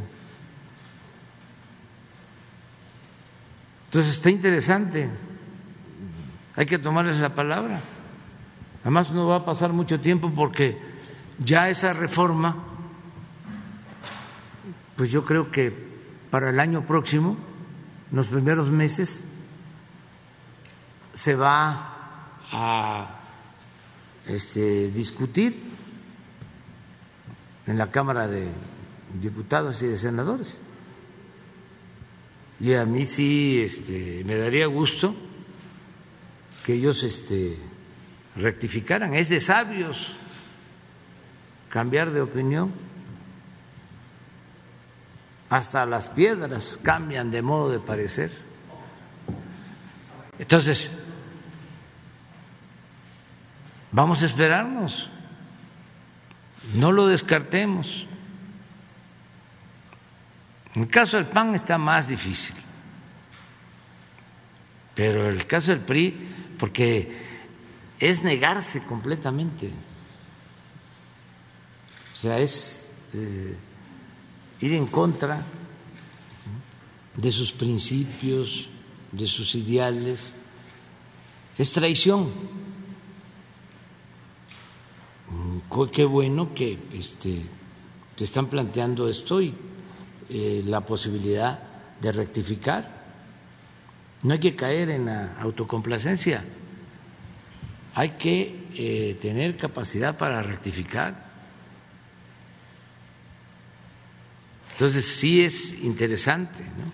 Entonces no descartemos el que ellos este, se corran porque se los llevó Salinas a la derecha, pero a la extrema derecha. Este, bueno, los unió al PAN. El PRI tiene cuatro etapas hasta ahora. Podrían inaugurar la quinta. La primera es el nacimiento como PNR, Partido Nacional Revolucionario, en 1929 cuando el presidente Calles aglutina, agrupa todos los revolucionarios de todas las regiones de México, había muchos partidos y funda un partido, partido de Estado. Luego, ese partido se transforma en 1938 se convierte en Partido de la Revolución Mexicana. Y es cuando eh, surge la CTM, la CNC, los sectores, el obrero, el campesino, el llamado sector popular, en el 38. Así surgió la CTM y surgió la CNC esto durante el gobierno del general Cárdenas, y es cuando se llevan a cabo pues acciones importantes como el reparto agrario, la nacionalización del petróleo, la industria eléctrica. Luego termina el general Cárdenas y empieza este un corrimiento hacia el centro con Ávila Camacho y más al centro con Miguel Alemán y en ese sexenio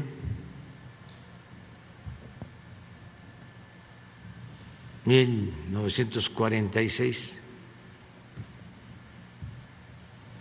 ¿Sí? Se funda el PRI,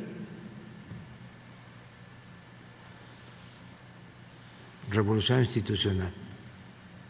Y luego llega Salinas y hace el acuerdo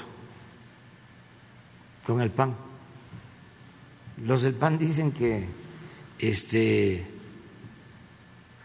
ellos no se sumaron al PRI, sino fue el PRI el que se adhirió al PAN, porque fue su proyecto y si se ve con objetividad, así fue. Este, eh, por ejemplo, toda la política privatizadora, eh, la destrucción de empresas públicas como la Comisión Federal, como Pemex, eso estaba planteado. Así surgió el PAN.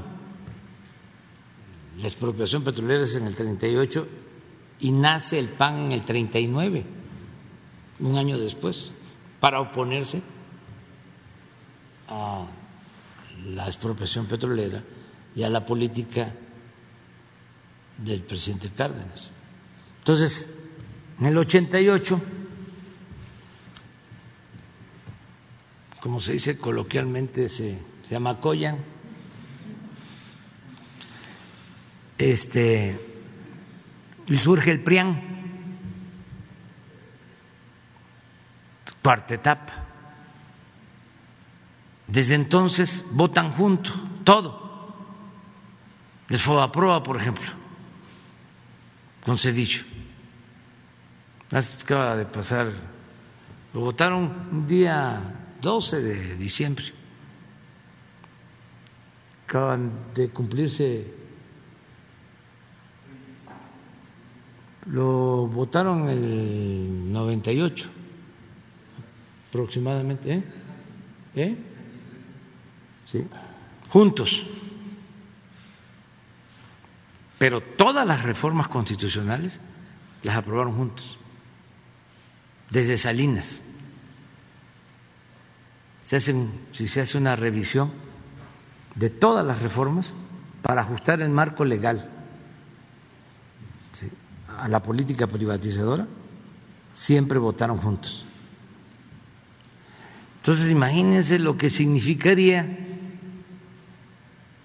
que ahora el PRI no votara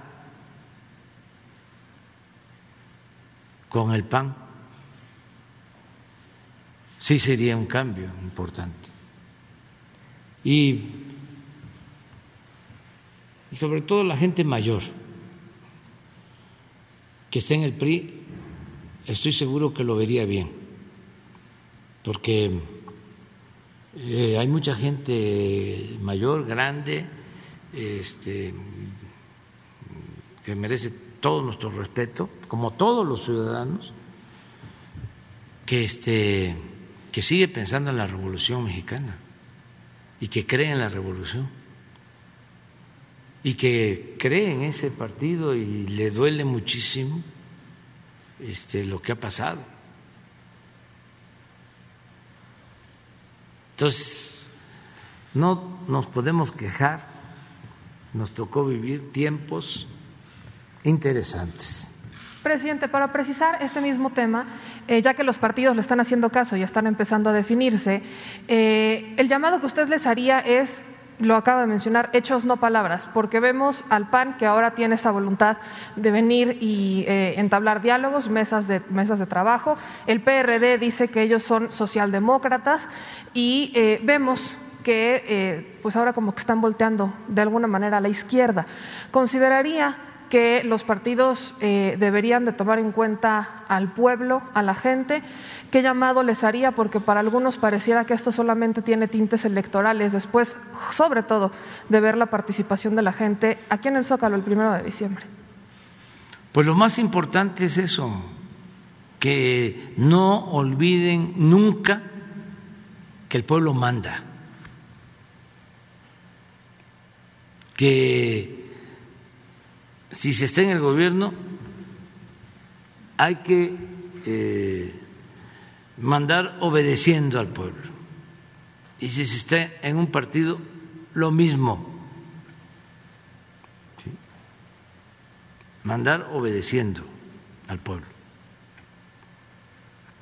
Eh, actuar en función de los intereses del pueblo. No puede ser que este que se le engañe al pueblo de que va a haber una reforma energética y que eh, México se va a beneficiar y que se va a beneficiar el pueblo y resulte una reverenda mentira, se engañe impunemente, como lo hicieron con la reforma energética, nada más para beneficio de una minoría. Entonces ya no es así. Lo pudieron lograr porque tenían control absoluto, casi total de los medios de información. La gente eh, que tiene un instinto certero, pues eh, sabía que algo no andaba bien, pero no eh, tenía toda la información, como ahora. Es que la verdad, lo de las redes sociales eh, ha representado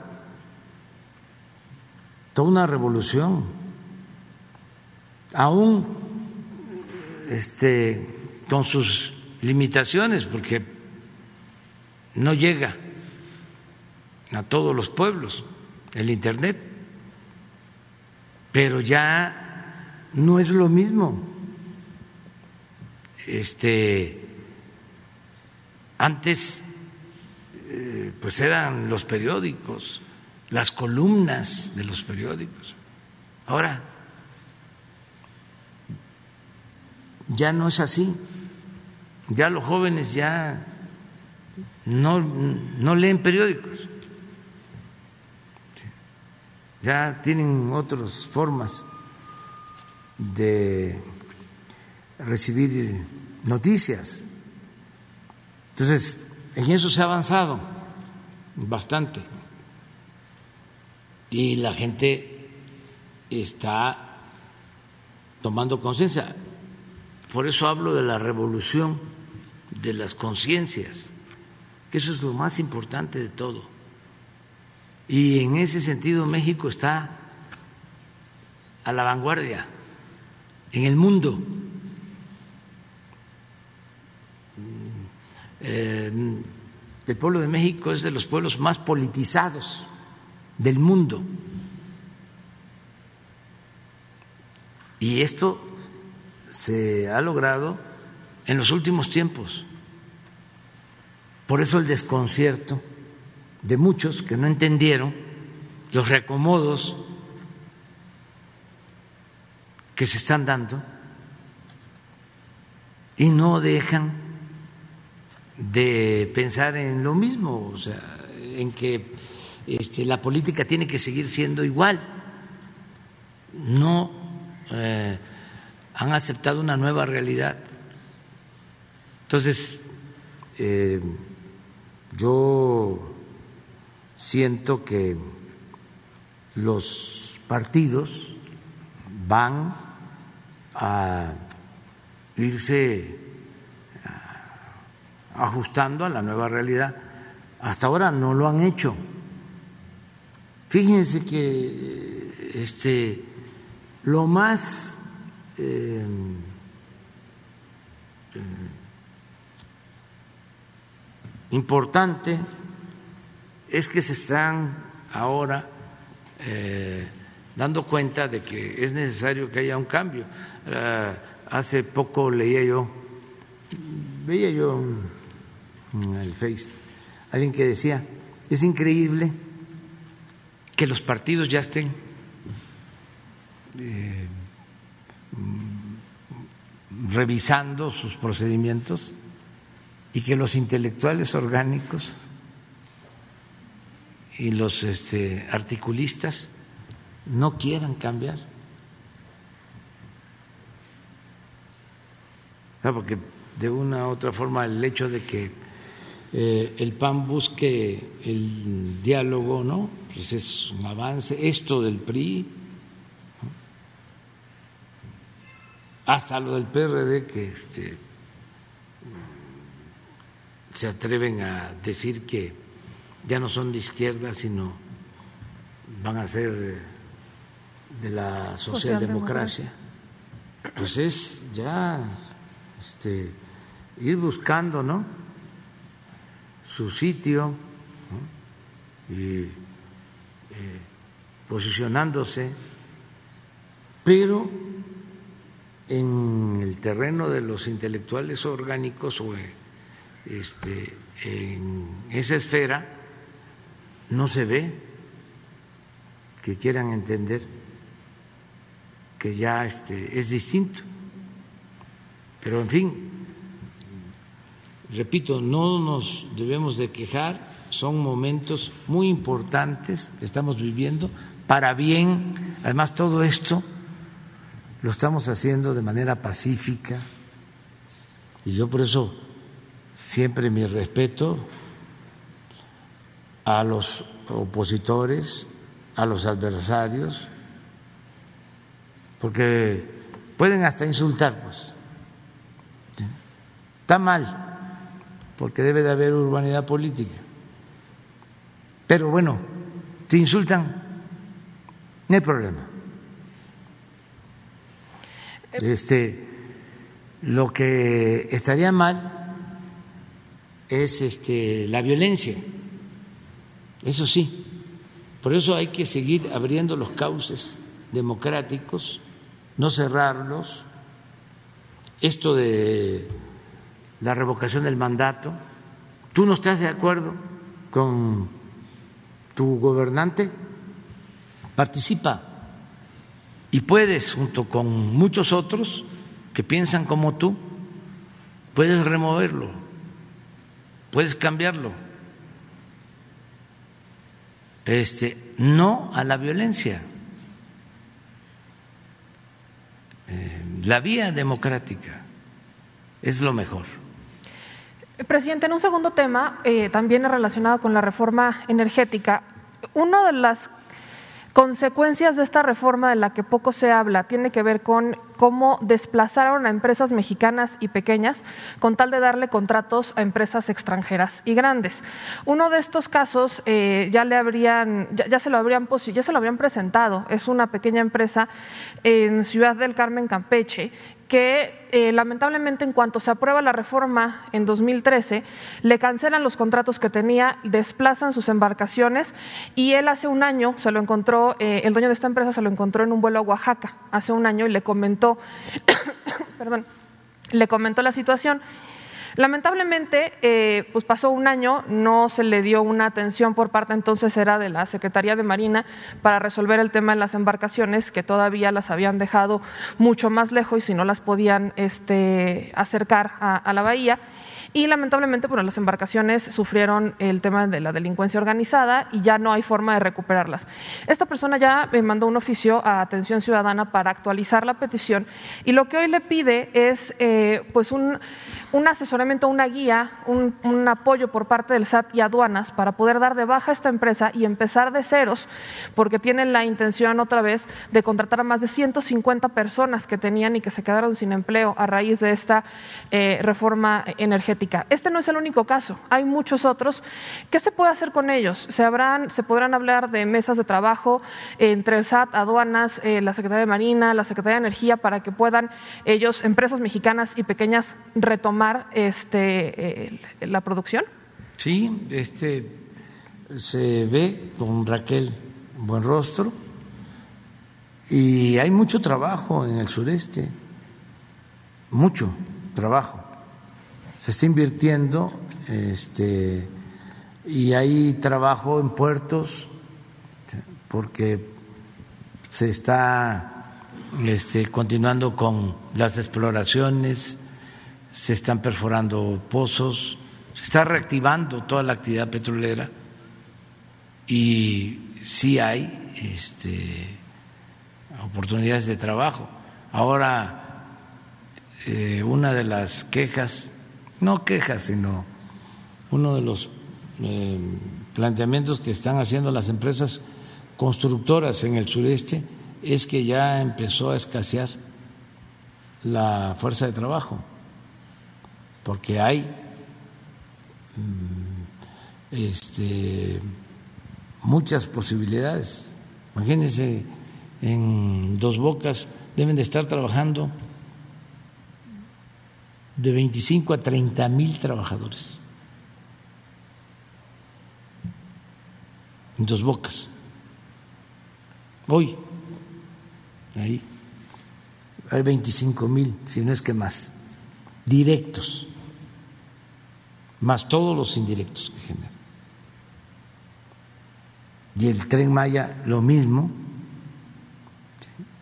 eh, y se está reactivando el turismo, y por lo mismo eh, eh, se está demandando fuerza de trabajo en Quintana Roo.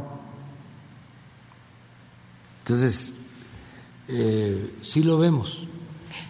Dos planteamientos muy breves, presidente. Eh, los, hay 12.500 trabajadores de Altos Hornos de México que, bueno, desde la venta en los 90, eh, vienen eh, cuestionando si se les va a pagar el 5% que se les prometió en ese momento con la venta de Altos Hornos de México. Ellos están alegando que actualmente, bueno, se les deberían más de 31 millones este, a estos 12.500 empleados, aproximadamente 50 mil pesos a cada uno.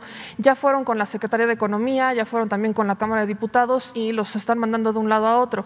La pregunta que ellos hacen es si con los pagos de, eh, de Alonso Ancira se podría abonar o se les podría pagar a estos empleados o qué se puede hacer porque bueno llevan años este, pidiendo este 5% y algo que pues vaya. pues que lo vean legalmente no para ver si tienen el derecho. Eh, es importante decirles que los 200 millones de dólares que se comprometió a devolver el señor Ansira ya entregó 50 millones de dólares y esos 200 millones de dólares se van a utilizar para eh, rehabilitar y producir fertilizantes que van a beneficiar a un millón de productores del campo, a campesinos este, pobres que van a recibir de manera gratuita su fertilizante. Ya esto se está haciendo en Guerrero y es importantísimo porque ustedes pueden eh, ir a Guerrero, a la montaña, donde eh, la producción era de autoconsumo y a veces no les alcanzaba, tenían que comprar su maíz. Ahora, con el programa de fertilizantes, eh, y además porque llovió, no solo tienen autosuficiencia, van a tener para vender excedentes. Esto en Guerrero. También se está apoyando en Puebla, en Tlaxcala y en Morelos. Y se va a ampliar en el año próximo a Chiapas, a Oaxaca, a Zacatecas, a Durango y a Nayarit. Y vamos a seguir ampliando.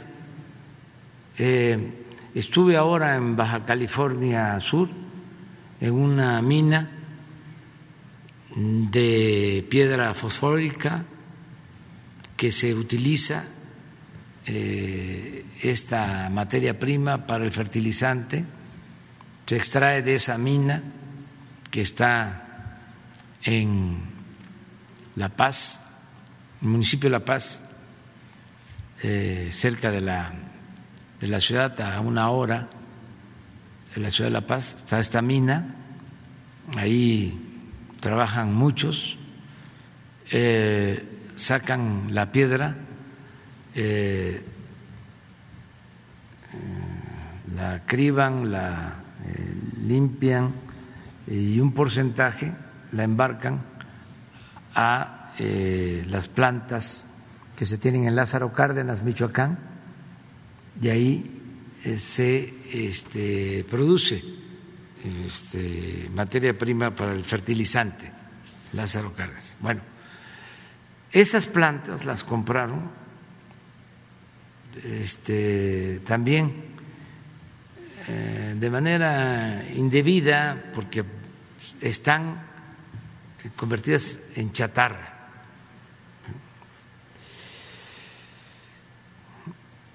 Se van a rehabilitar porque no queremos vender nada de bienes del Estado, nada. Al contrario, estamos comprando este, bienes, por ejemplo, la compra de la refinería de Shell en Texas, comprar. Mm, para México, no vender bienes. Entonces, eh, se optó por rehabilitar esta planta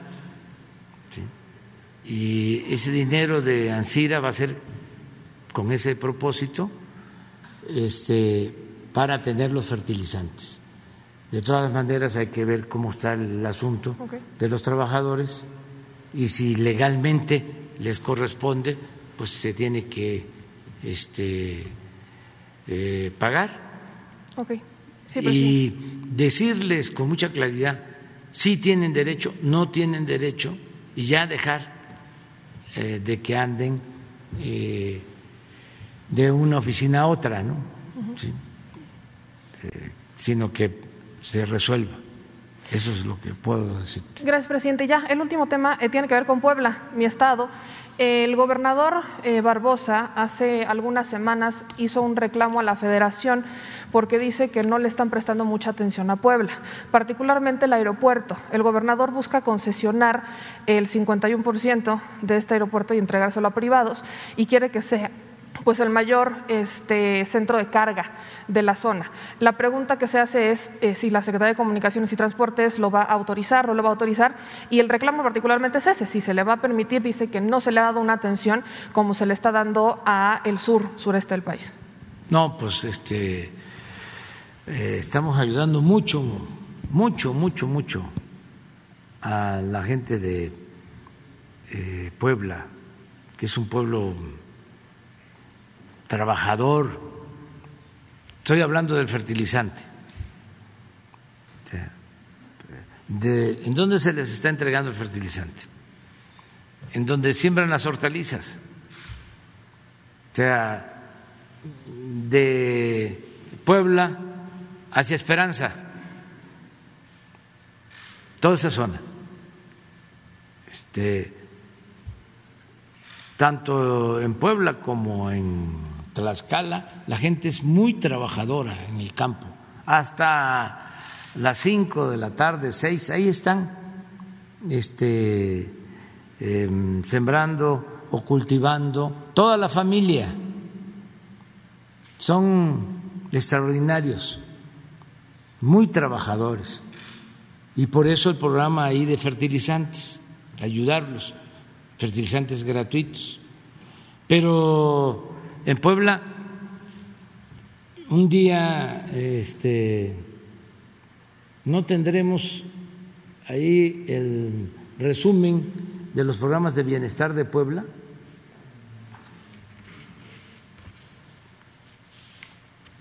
Eh, Carlos Torres nos los puede mandar. En Puebla, eh, los jóvenes tienen becas para eh, estudiar en las universidades. Hay miles de jóvenes trabajando como aprendices que están recibiendo salario mínimo en Puebla. Eh, todos los adultos mayores de Puebla tienen su pensión y ahora va a ser a partir no, este es un resumen general, este es no. Sí, quiero el mm, de más detalles. Este debemos de estar entregando pues este cerca de pues alrededor de un millón de becas de estudiantes en Puebla de todos los niveles escolares. Estamos aplicando el programa Sembrando Vida en Puebla. La escuela es nuestra. Tengo eh, casos de sociedades de padres de familia, de madres de familia de Puebla, que reciben su este, presupuesto para mejorar la escuela y ellos eh, aportan su trabajo y eh, llevan la piedra al lomo, en burro, hasta las partes más altas, y ahí construyen eh, el aula que necesitan y hasta les sobran recursos. Con el programa de la escuela es nuestra. Y créditos a la palabra y muchas eh, cosas de apoyo. Ahora, ahora lo vamos a ver para. Eh, yo creo que lo del aeropuerto es cosa de que se vea con comunicaciones. Eh, aquí está. Pues es que tengo que aprovechar también, ¿no? Para informar, porque es lo mismo. Miren, en Puebla, sí, nada más que quiero ver si es municipio o es el Estado. Sí, es el Estado. Sí, así, aquí sí, aquí está, es el Estado. Miren, jóvenes, 16 mil, 14 mil 743 jóvenes están como aprendices, recibiendo 4 mil 310 pesos, que es el salario mínimo ya para el año próximo ya va a ser más mensuales de aprendices. Estos son universitarios de familias pobres, 30 mil 324. 4.800 bimestrales estos son media, bachillerato, 231 mil de bachillerato. De primaria, por familia, 348 mil becas. Estas son universidades en Puebla, cinco nuevas universidades públicas del sistema Benito Juárez. La escuela es nuestra, miren, 3.321 escuelas han recibido su presupuesto de manera directa. Claro, en total son 9.488. Hacia allá vamos. Pensión adultos mayores, 400, 4 mil adultos mayores. Y esto va a aumentar porque ya es a partir de los 65 y hay un incremento para el año próximo del 20% de la pensión. Pásale. niñas, niños con discapacidad, 64 mil 855 niñas y niños con pensión. Y va a aumentar la pensión y aquí estamos con Miguel Barbosa eh, buscando un acuerdo porque se entrega esta pensión a niñas, niños y adolescentes hasta los 29 años, pero de 29 a 64 las personas con discapacidad no tienen apoyo. Y ahora lo que vamos a este, conseguir con los gobernadores es que de 29 a 64 también se dé el apoyo y que la mitad del financiamiento de 29 a 64 lo aporten los estados y la otra mitad la federación, para que sea universal, que en nuestro país todos los discapacitados tengan su pensión. Luego, estas son estancias infantiles, 24.344 niñas y niños, estas de madres solteras que reciben también su beca.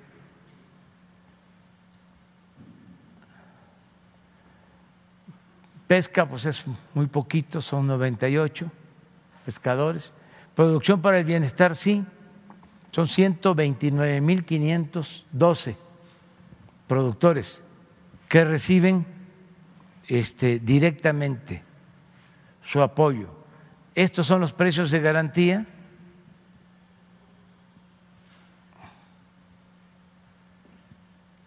Que se este, pagan a productores.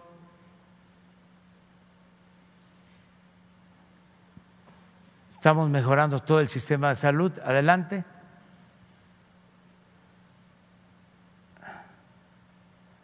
¿Ya no hay otras? Banco del Bienestar. Puebla tiene 217 municipios. Tengo la fortuna de conocerlos todos.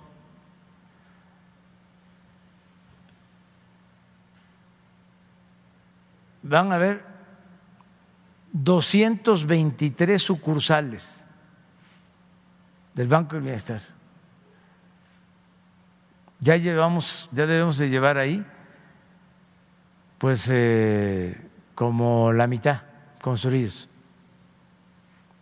Pero esto significa que hasta en las comunidades más apartadas, porque si hay 217 municipios y vamos a tener 223 sucursales, quiere decir que este, en todas las cabeceras municipales. Este es el programa de reconstrucción de los sismos, las acciones de vivienda. Ya terminamos. 1.143 Lo mismo de mejoramiento urbano tiene que ver también. Este es un programa especial que estamos aplicando en Puebla, en Cholula, en Puebla y también en Axoxutla. Sí sabes, ¿verdad? ¿Dónde está Axoxutla? ¿Y qué pasó en Axoxutla? Ahí se firmó el plan de igual. Y fui allá e hice el compromiso de eh, arreglar a Xochutl, ya en los límites con Guerrero, pero pertenece a Puebla. O sea, para los estudiantes el plan de Ayala se firmó en Axoxutla, Puebla, porque eh, ya estaba eh, siendo muy perseguido Zapata por Huerta y entonces corredor de Morelos hacia Puebla y Guerrero se movía. Entonces, en un jacal, ahí se firmó en Ayushutla el plan de Ayala y firmó primero este, Emiliano Zapata y salió porque estaban afuera los otros jefes revolucionarios campesinos. Salió y les dijo, el que no tenga miedo, que pase a firmar. Bueno, pero ya vamos a seguir. Tandas para el bienestar. Crédito a la palabra.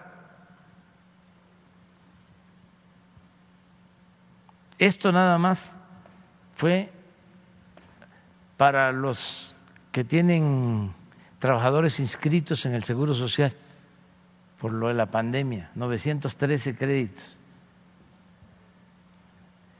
Sembrando vida.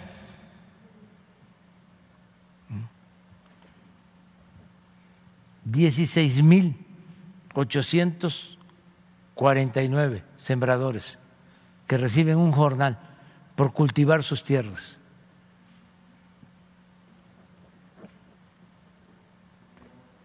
Fertilizantes, 23 mil 929 productores y van a ser más.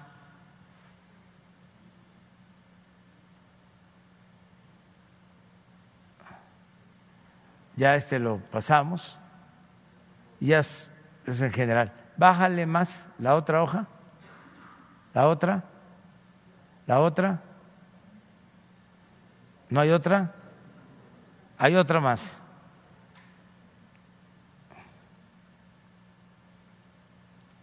Esto significa, en total, esa, esa es la que quería. Miren, este es un dato. Puebla tiene 1.713 viviendas, con una población de 6 millones 583 mil habitantes, pero son 1.713 viviendas. Miren cuántos beneficiarios nada más de los programas de bienestar. Un millón, trescientos un mil. Y mil setecientas trece viviendas. ¿Qué significa esto? ¿Sí? Que es muy probable que más del 70% de los hogares de Puebla reciba un apoyo. Uno, cuando menos. Esto nunca se había este, llevado a cabo en Puebla. Entonces, pero no solo es Puebla, así está todo el país. Eh, eh, es un poco también este, contestar la pregunta del por qué la gente apoya a nuestro gobierno. Es esto. Volvemos a lo mismo. Son hechos, no palabras. No hay una comunidad, un municipio, en donde no llegue un apoyo. Entonces, y esto lo vamos a seguir haciendo y se va a reforzar, porque esto es bienestar, pero también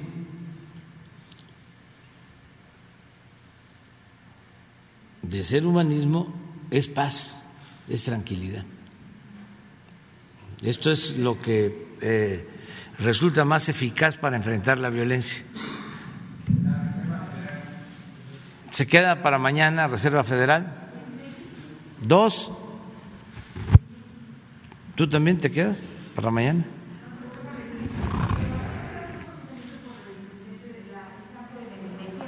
¿Cómo? El cambio en la presidencia del INEGI. ¿Algún pronunciamiento ya? Porque ya faltan estos días. Ya está. Graciela. Ah, no se ha hecho público. Ah, es Graciela Márquez. ¿Ya?